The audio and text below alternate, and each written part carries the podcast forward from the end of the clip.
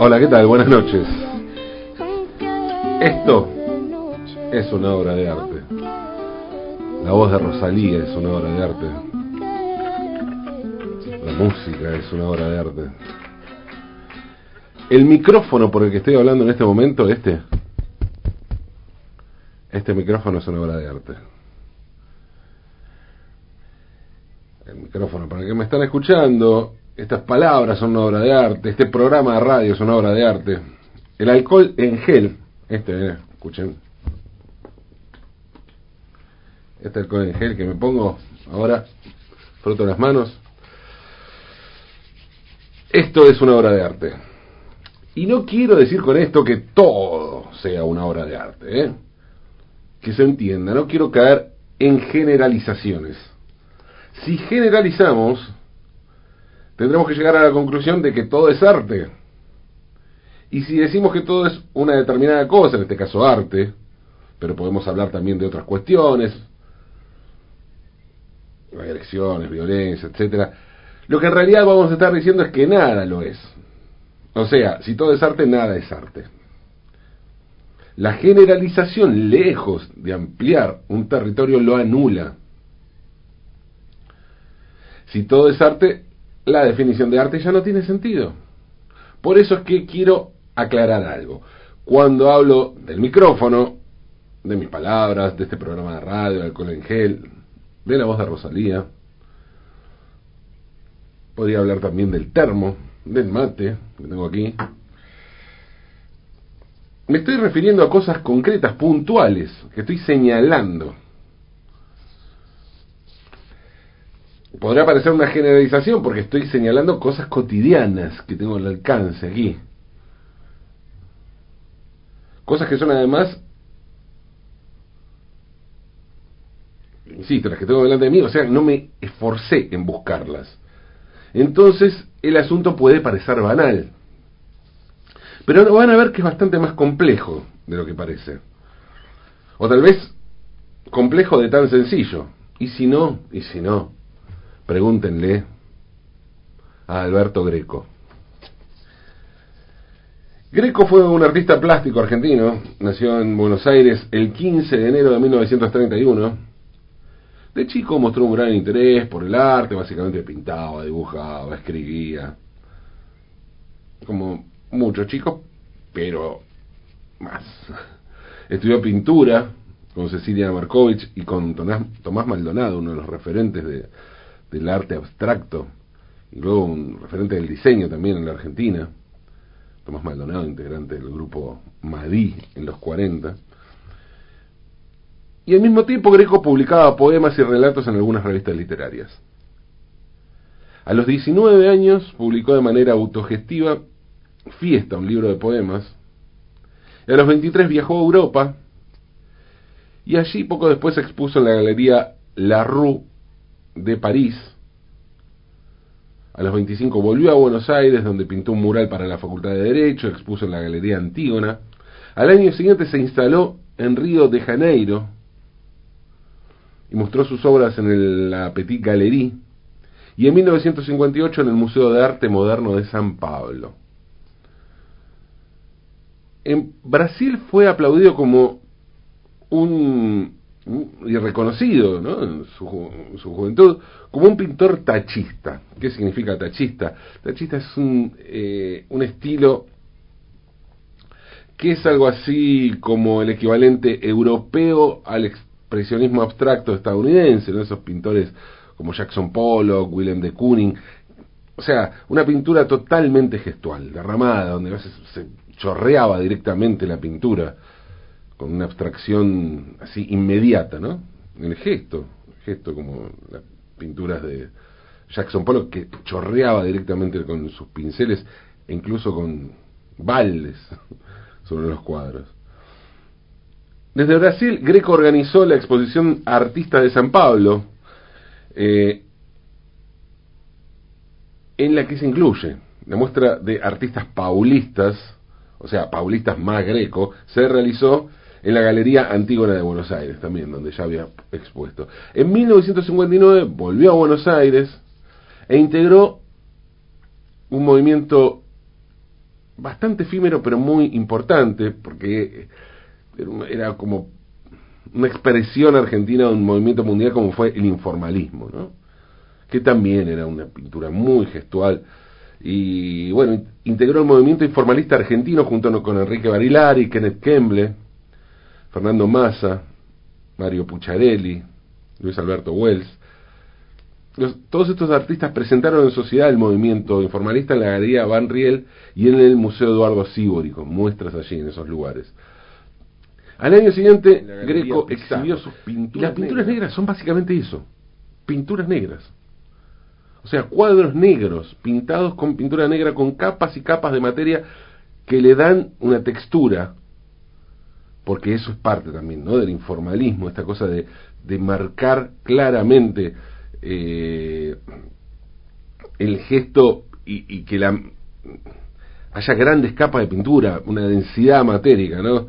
sobre, sobre la tela. Una materia que en este caso en cuestión es óleo pero también brea las pinturas negras de Greco tenían, tenían brea, son un, empaste de pintura y de brea de materia muy importante. Esa iba a ser su última incursión en la pintura tal cual la conocemos, ¿no? El caballete, la pintura, el, el bastidor, la tela. Bueno, esa va a ser la última vez que haga esto.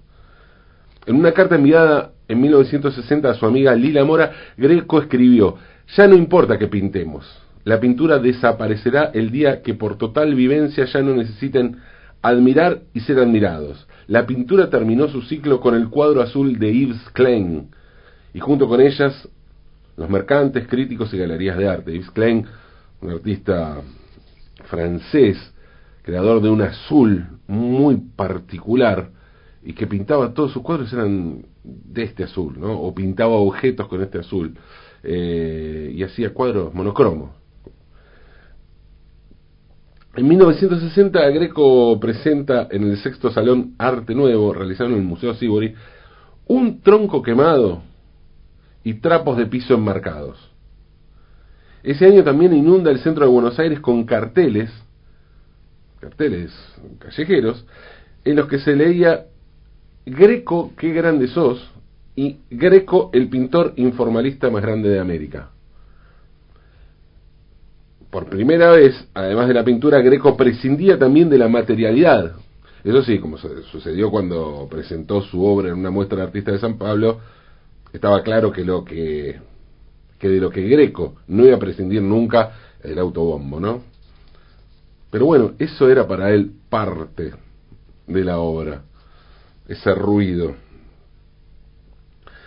En 1961 inauguró la muestra Las Monjas en la Galería Pizarro. La muestra está integrada por seis obras de concepción informalista, pero con aspectos figurativos, lo que se llamaba también el movimiento de ese momento de la nueva figuración. ¿no?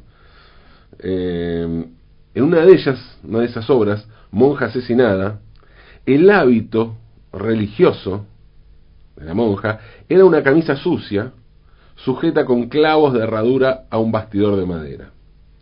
Para algunos colegas del movimiento informalista, esta muestra estaba fuera de los cánones de una pintura informal, porque las, esta obra, como las demás, presentaban figuras, y el informalismo era abstracción. Pero para Greco los aspectos formales, como figuración o no figuración, ya no eran un tema en la concepción de una obra de arte.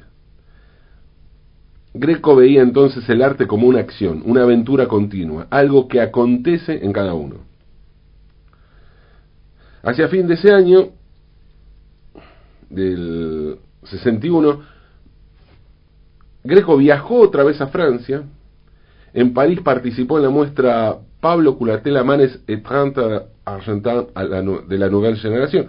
Pablo Culatela Manes y 30 argentinos de la Nueva Generación, organizada por Germain Derbeck en la Galería Creus en 1962. Y allí presentó lo que fue su primera obra de la idea que introdujo Alberto Greco en el arte contemporáneo, que es la del arte vivo.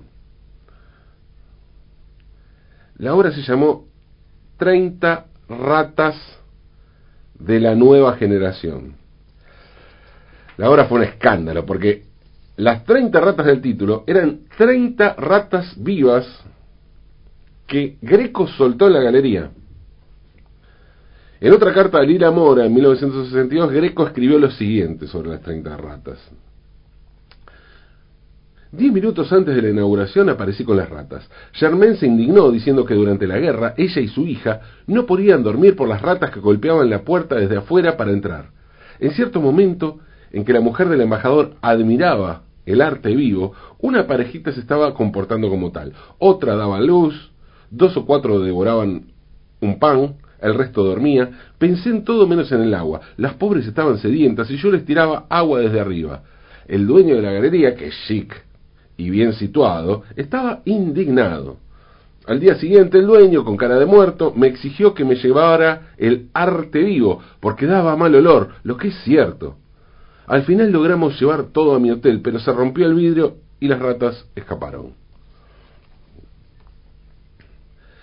El 12 de marzo Greco realizó la primera exposición de arte vivo en las calles de París. Allí el artista argentino Alberto Heredia, un escultor muy importante, Alberto Heredia, fue encerrado en un círculo dibujado con tiza en el suelo por Greco, porque esto era lo que hacía Greco, lo que empezó a hacer con el arte vivo.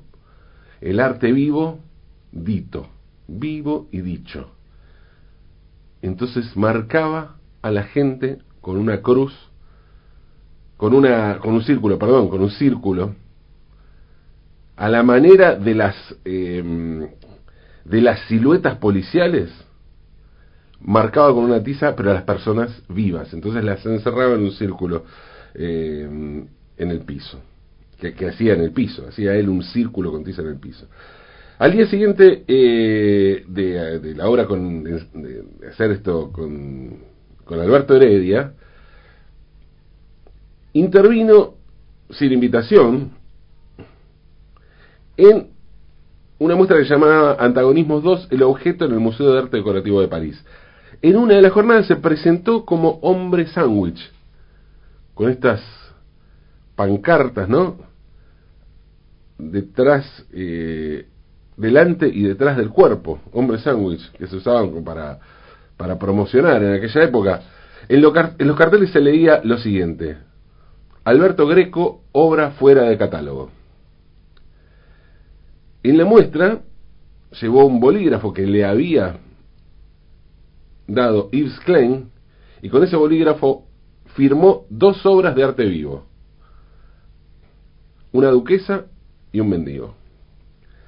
En junio redactó en Génova el manifiesto del vivo dito, que entre otras cosas dice lo siguiente. La realidad, sin retoques ni transformación artística. Hoy en día me importa más un ser cualquiera contando su propia vida en la calle o en un tranvía que todo relato técnico y fallido de un escritor. Luego se radicó en Roma, en 1963 presentó en el Teatro Laboratorio la obra Cristo 63, una performance, performance, obra de teatro experimental, como quieran llamarla, realizada con Carmelo Bene y Giuseppe Lenti. Greco explicó así los preparativos de la obra, cómo se desarrolló y sus consecuencias. Dijo lo siguiente, escribió lo siguiente en realidad. En un espectáculo vivo, dito, por supuesto, el público puede intervenir cuando se le dé la gana y contar una historia, si es la suya, mucho mejor. Tratando que no sean actores profesionales ni tampoco vocacionales. Carmelo Bene tomó para Cristo 63 los que quisieron actuar menos actores. Yo era de la idea vivo dito de hacerlo en medio de la calle o dentro de un tranvía o en el andén del subterráneo, con toda la aventura de lo real incorporando lo imprevisto. Todas las noches nos reuníamos para hablar del espectáculo, pero siempre hablábamos de otra cosa, comíamos, hacíamos los carteles, al final, ya muertos de cansancio, nos íbamos a dormir. Al irnos Carmelo nos gritaba, ¡Porca miseria! Mañana vengan temprano al teatro que tenemos que preparar el texto. Pero al día siguiente nos ocurría lo mismo del anterior. Tenemos que escribir el texto. Lo que no sabíamos es que el texto no se debía escribir, ni lo escribiríamos nunca, nunca. El 4 de enero de 1963 estrenaron la obra. Salieron a escena, disfrazados cada cual con lo que quiso y sobrepasados por la situación, porque ninguno hacía lo que el otro esperaba. Empezaron los insultos entre los actores, entre los actores y el público, entre público y público, todo era un quilombo tremendo. Greco ya por entonces se había desnudado completamente y se había atravesado un clavo en el pie. Carmelo, que hacía de Cristo, harto de que lo dejen morir sin matarlo, él mismo fue solo a la cruz y se clavó. Mientras tanto, los que hacían de apóstoles borrachos se comenzaron a tirar con comida. Obviamente el espectáculo no terminó bien, la policía clausuró el local de monjas, de donde se escapó al otro día con ayuda de Carmelo, pero no le quedó otra opción que abandonar Italia. Greco se mudó entonces a Madrid y pasó unos meses en Piedralaves, un pueblo en la provincia de Ávila, a 100 kilómetros de la capital española. Ese pueblo le sirvió para seguir indagando en su idea de arte vivo. En una carta a su amigo Adolfo Estrada, Greco escribió, Por fin, el paraíso, estoy felice, por fin feliz. Es la primera vez que grito en colores. Estoy lleno de ideas y con el bolsillo paralítico. Estar siempre sin un peso era una constante en Greco, por lo que mm, para trabajar usaba lo que tenía a su alcance, y trabajar era lo que más hacía, casi compulsivamente, crear sus obras. Fue así que empezó a trabajar en un rollo de papel higiénico al que le sumó más y más rollos. Este rollo de papel es el gran rollo manifiesto del arte vivo dito.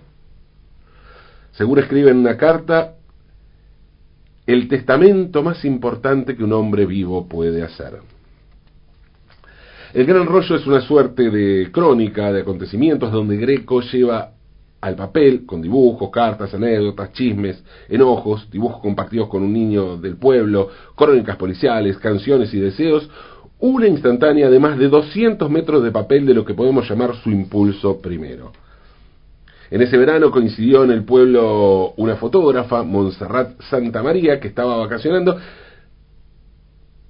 Se conocieron una tarde en un paseo y enseguida Greco le, le propuso hacer vivoditos por las calles del pueblo. Es entonces que realizaron los vivoditos y la acción de envolver todo el pueblo con el gran rollo.